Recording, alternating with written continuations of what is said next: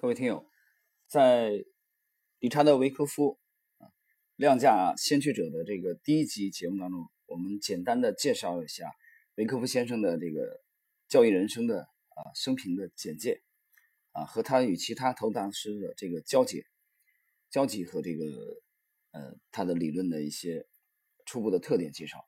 那么在这一集呢，我们进一步的介绍理查德·维科夫的这个他的量价理论。那么在介绍量价理论之前呢，我们简单的在第一集，其实我们提到了理查德·维克夫先生亲笔所著的啊这个《华尔街四十年啊投机与冒险》这部著作。那么在我们现在可以读到的著作当中啊，就是说比较便利于国内投资者阅读的，已经翻译成中文的，还有如下的几部啊，仅供大家参考，可以去学习维克夫的理论。呃，有一部影响力比较大的是叫《秦庄秘籍》，秦是擒拿的秦，庄是庄家的庄，秘籍那就不用说了啊，秘密的秘啊，武林秘籍那个秘籍。这本书呢，应该是上海财大财大出版社的啊出版的，呃，这是其中的一本。但是这本书呢，啊，如实的讲啊，出版的时间其实啊也有些年了，但是呢，我个人认为啊，就可能翻译的这个。啊，不是特别的，我认为不是特别的贴切啊，所以读起来可能会比较啊，读者可能会觉得有有一些啊不是很流畅啊，这是美中不足的地方。呃，但是书中呢还是有一有一些这个精华，这是描写维克夫的一部有影响力的著作。还有一个就是《顶级交易三大技巧》，作者是汉克·普鲁登。那这里边呢？这部著作里边也涉及到了他对维克夫方法的啊体系的一种拓展啊，或者叫修正，或者叫创新吧，这是汉克·普鲁登著的《顶级交易三大技巧》。另外一部呢，就是即将出现的交易机会啊，它的作者是大卫·维斯，他也是在介绍如果在交易区间发现的交易机会啊。对理查德·维科夫体系的也是一种这个修正啊，所以大家可以结合啊这几部相关，包括还有这个最新的啊啊一些相关的这个维科夫相关的研究量价呢，大家可以去啊网上搜索一下。现在这这几年呢出现了呃国内现在对理查德·维科夫的研究呢啊越来越重视，大家可以结合相关的啊一些维科夫的著作。当然了，阅读他本人的是其中的一个好方法。好了，那么谈到维科夫呢的理论体系，我们首先要介绍一下啊，维科夫他所创立的分析的三大法则啊，第一个就是供需法则，第二个是因果法则，第三就是量价不协调法则。我们先看第一个啊，供需法则。供需法则实际上就是供求关系了，我个人理解啊，比如供大于求的时候，那么股价就会下跌；这个供小于求的时候，股价就会上涨。所以交易者呢，可以通过 K 线图上面的这个市场行为啊，也就是说，嗯，成交量和价格来判断供求关系。这个听起来好像特别简单啊。但实际上，对很多投资者，他需要花费相当长的时间，才能比较精确的把握量价关系啊。比如说啊，这个量增价涨啊，这个价量的这种啊，比如价格下跌，然后呢，伴随着这个成交量的这个萎缩，这点呢，传统的量价理论都有一定的介绍，这里面我们就不展开了啊。简单的说，这是。维克夫三大法则的第一条，它的供需原则也叫供求原则。第二呢，是他讲了一个因果原则啊，维克夫的独创。因果原则什么意思呢？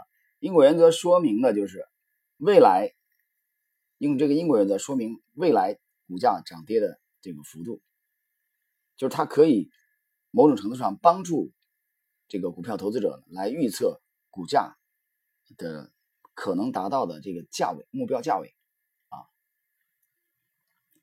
那么它这个原则呢，主要是通过计算横盘区间的筹码来预测未来这个行情的幅度到底有多大啊。谈到这里呢，我们就必然要涉及到啊，维克夫先生使用的常用的三种基本类型的图表啊，因为你谈他这个第二个原则的时候啊，就涉及到一个他自己啊非常。常用的一个图表，这个图表就叫点数图啊。这里边我们做一个简单的介绍。威克夫呢，你研究他的这个经历当中啊，我发现以后，他最常用的是三种图表，一个是点数图，也叫数图；一个是波浪图，还有一个就是竖线图，和也有人把它这个命名为棒线图啊，棒球的棒。这个呢，大概是在一九一六年前后。也就是和杰西·利弗尔碰面的前一年，啊，维科夫独创的，因为他也是一个交易者，同时也是一个这个向投资者提供这个咨询的啊分析人士，他双重身份，所以这每一种图呢有它的这个个性。维科夫常用的是这三种图表。好，那么涉及到我们讲的维科夫三大法则的第二个法则——因果法则的时候，维科夫主要是用点数图来通过横盘期间的筹码。来计算未来行情大小。那么这个因果啊，因是原因，这个因是什么呢？这个因就是点数图当中的水平区间的点数。果呢？结果，结果是什么呢？结果就是这些点造成的股价的上下的这个波动。所以通过点数图啊，当然点数图现在国内目前啊进行分析的人还是比较少。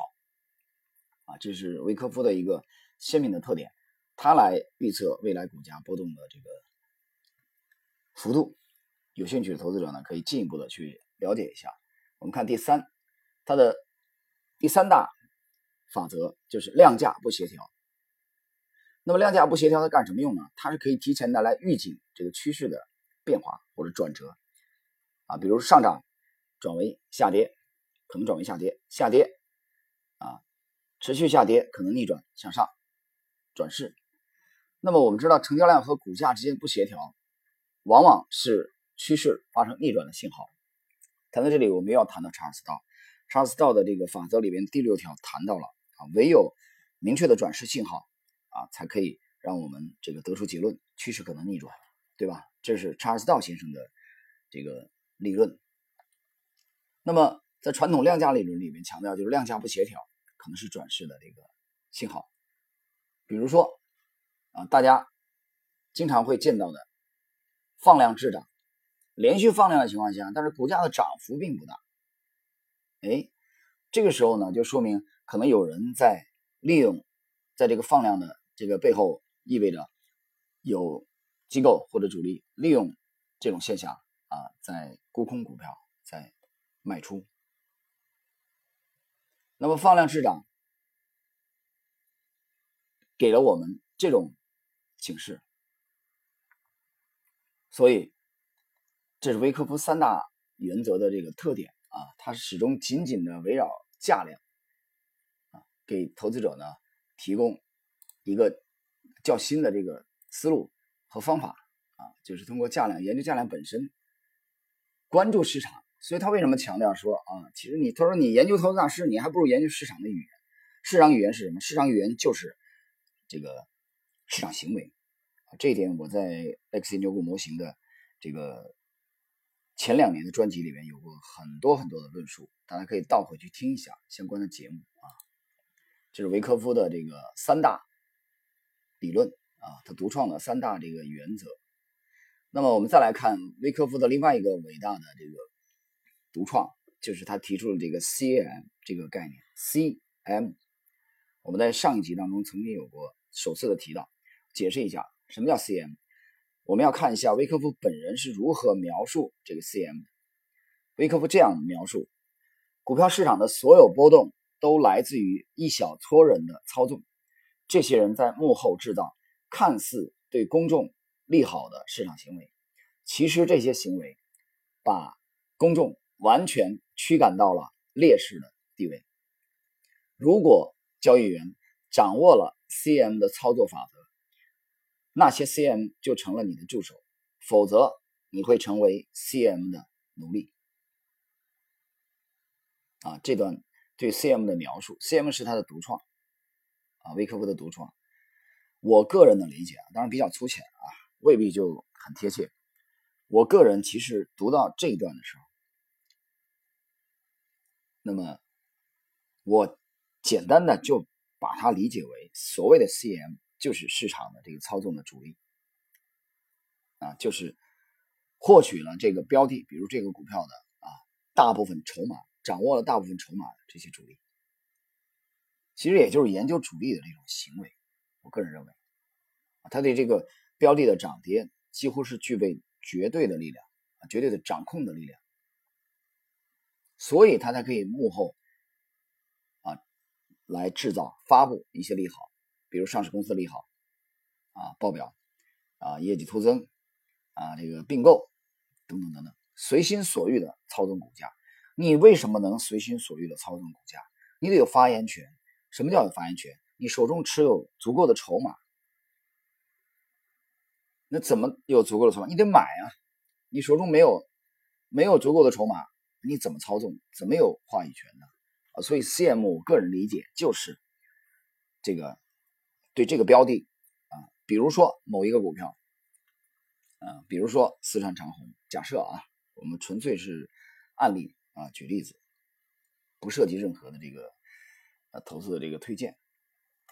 举例子啊，就是说，我们把镜头还原到二十二年以前，一九九六年，在四川长虹的主升浪当中，那么所谓的 CM 就是持有大量的四川长虹这个股票筹码的这些机构啊和主力，当然有可能不是一家。我讲了一个牛股的推升呢，往往是众人拾柴火焰高的啊。这些机构介入成本都不一样。那一年把长虹做到六十四的过程中，有些机构的成本可能四十块啊，有些机构的成本可能三十块，有些可能更低二十块啊，二十五啊，三十六都有可能。所以说，那么 CM 是威科夫先生的独创。我们继续看，威科夫他细致的观察市场以后，他总结了 CM 的一些特征啊，这些特征某种程度上可以帮助投资者来识别。比如说，第一，他讲 CM 操作按照这个步骤进行，非常细致的准备过程，果断的执行和结束。第二，CM 吸筹以后啊，吸纳筹码以后，他为了鼓动公众进场，他们采用了很多方法，比如他们自己频繁买卖啊，其实也就对倒啊，利用席位不同席位的对倒，然后买通媒体释放利好消息，这是勾结，对吧？然后在交易所散布谣言。让公众感觉市场的情况非常乐观。第三，研究股票的目的必须是研究 CM 的动机。啊，维克夫先生旗帜鲜明地指出，你研究股票，你必须得研究 CM，你你得研究这个市场的这个或者这个标的的决定性的力量，啊，驱动力。实际上，第四，通过不断学习，交易员可以通过图表来解读 CM 的动机。啊，维克夫说，如果一个人 CM 动机研究透彻，他会具有很多的交易机会。那么学习到这里的话，其实我个人的理解，对 CM 的这个拟人化的这个描述啊，他把它命名为了 CM 啊，我把它想象为一个人，其实不止一个人。我经常讲啊，一个这个股票的主升浪的这个参与者可能是许许多多，但是决定性的啊，持有这个决定性筹码的机构啊。应该也不止一家，它是相对集中的。相对于谁集中？相对于那些散户啊，手里有五百股啊，可能一万股啊，两千股这样的。什么叫散？为什么散？意志不统一才叫散嘛，它叫散户嘛。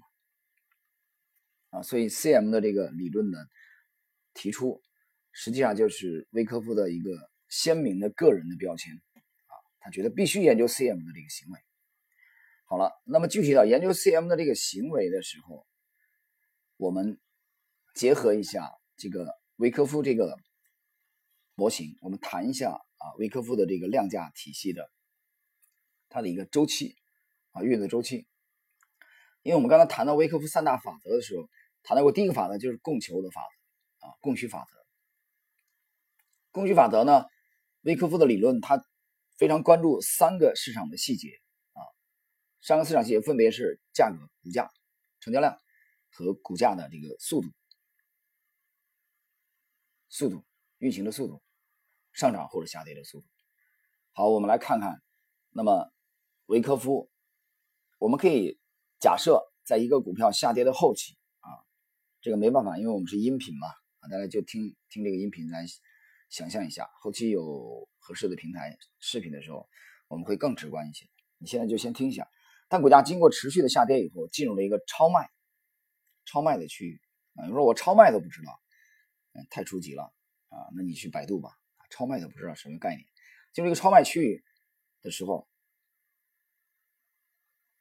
那么它实际上也进入一个吸筹区。进入吸筹区的时候呢？那么我们发现，C M 呢啊，维克夫论述，C M 买入时机是在牛市之前的准备阶段的，也是就是他在吸筹的阶段，C M 开始买入。同理，他们的做空时机啊，是在牛市的准备阶段的尾声啊，就是也就是说，在派发阶段之后，C M 开始做空。那么 C M 做手脚最多的。就是趋势明显之前的准备阶段，在吸筹阶段，CM 它会尽量的迫使公众在底部底部啊相对底部割掉筹码，同时呢，让准备买入的人啊保持观望的态度，这样呢非常有利于 CM 自己吸筹。那么在派发阶段呢，他们会尽量的制造利好消息和行情，引诱公众来抢购啊，制造出这种供不应求的假象。从而有利于 CM 派发顺利的派发他们的筹码。那么我们可以想象，吸筹区啊，CM 在悄静悄悄的吸筹啊，悄悄的进村，打枪的不要。这个时候伴随着上市公司的利空、行业的利空等等等等，你最爱看的证券报、杂志啊、电视的黑嘴就会强调利空的因素。这个时候 CM 在悄悄的买入，动作性强。随着股价的拉升啊，这个时候。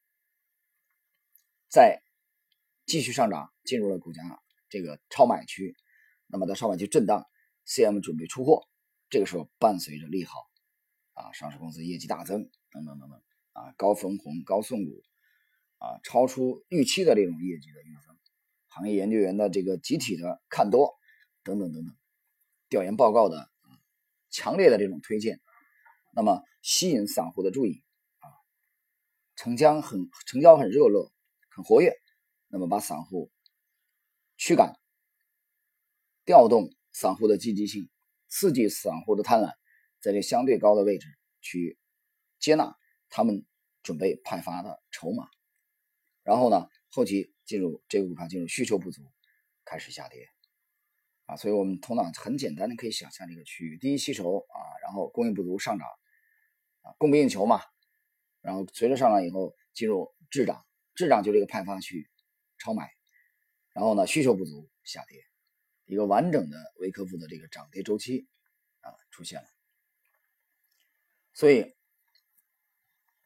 我们研究维科夫的这个理论，你会发现，在维科夫量价理论本身，他高度关注研究市场的行为啊，市场真实的交易行为啊，而并不是某某名嘴怎么说。啊，某某这个证券类的报刊、经济报刊怎么说？他非常尊重于市场真实的行为，由此来推动啊，这个通过研究 CM 的这个动向来得出结论：我们应该观望，应该买入还是应该卖出？啊，这是我们上周谈的 CM 这个独创的概念。好。我们再来看维科夫，他研究市场常用的几个步骤，有五个步骤。第一，维科夫呢强调根据当前市场行为来判断下一步的趋势。那么我们知道他常用的三种图表啊，其中有这个波浪图、点数图和竖线图啊，点数图也叫竖图。那么，比如说依据点数图来确定啊，你是否应该进入市场。啊买进，那你买进的时候应该做长线还是短线？还有预估你离场的时候的目标股价的目标涨幅。那么这个时候呢，微科夫主要使用两种图表，就是点数图和量价图。第二，选择与大盘趋势一致的股票。那么在股价上升趋势中，选择强于大盘的股票啊，比如大盘回调，但是它回调幅度明显小于大盘，或者在反弹过程中它反弹幅度啊也强于大盘，选择这种标的。在下降趋势当中呢，正相反，我们选择那些啊，他说。与这个道理相反啊，大家自己触类旁通一下。所以这个步骤，威科夫非强调，非常强调用量价图，就是个股和大盘的量价相比较。我们再来看第三，选择那些已经出现啊出现了这个准备过程，并且上涨高于最低目标的股票。这个准备过程就是刚才我们讲过的威科夫三大原则当中的因果原则当中的因。已经出现了这个原因的因的啊，那这个过程，维科夫呢，他强调利用点数图事先评估出场目标啊，预估一下你什么准备什么时候离场啊，就你目标位多少啊？比如说到二十五块，我就沽出啊，抛掉啊。维科夫在他的因果关系当中，他强调使用点数图来计算准备过程这个股价的长度。来确定这个股价上涨可能出现的高度啊，比如说你想这个买进一个股票，那么选择那些正处于吸筹或者二次吸筹阶段的股票，这个时候使用它的点数图。好，第四，维科夫强调确定股票是否已经进入上涨阶段。那么维科夫他评价啊，评估价格是否准备上涨或者下跌，它有几个条件，比如说啊，一个上涨区持续了多长时间啊，它进入某个区间交易的时候。啊，它利用了相关的这几个条件来确立我们我们是否应该呃判断出这个股价的这个这个供求啊已经进入市场，比如我是否应该做空？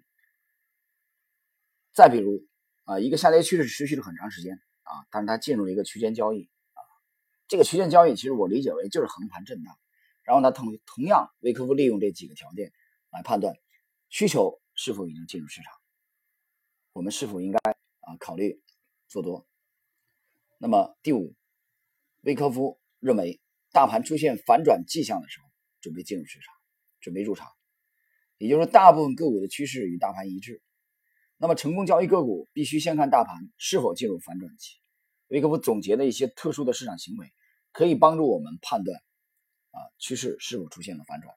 比如说。是否出现抢购的高潮和恐慌的抛售啊？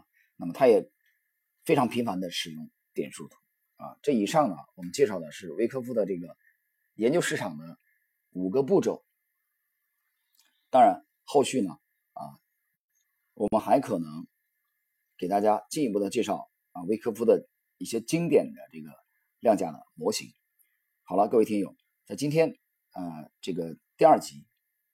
维科夫啊，量价先驱者的这个内容当中，我们给大家简介了一下维科夫先生的理论体系的啊三大这个供需法则，介绍了啊维科夫独创的 CM 的这个概念，介绍了维科夫的这个他的理论的这个市场运行的这个轨迹啊，也介绍了维科夫研究市场的常用的五个步骤，嗯，那么。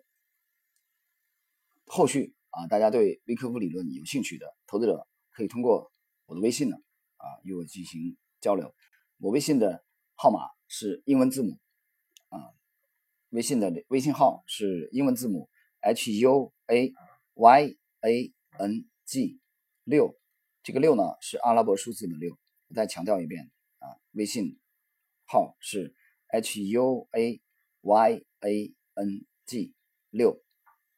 好了，各位听友，今天我们这个理查德·威科夫量价先驱者第二集的内容就到这里啊，下一期与大家再交流，谢谢各位。